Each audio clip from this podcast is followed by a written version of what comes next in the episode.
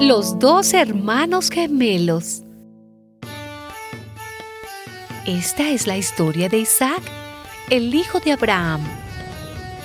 Isaac tenía 40 años cuando se casó con Rebeca, que era hija de Betuel y hermana de Labán.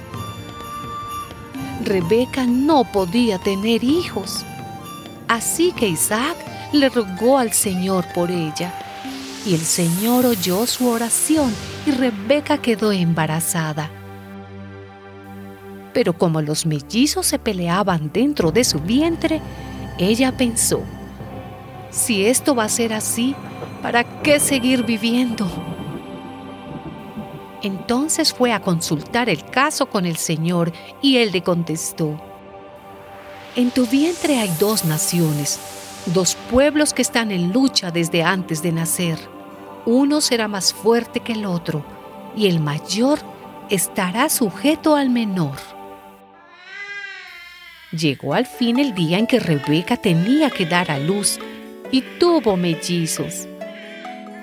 El primero que nació era pelirrojo, todo cubierto de vello, y lo llamaron Esaú. Luego nació su hermano agarrado al talón de Esaú con una mano, y por eso lo llamaron Jacob.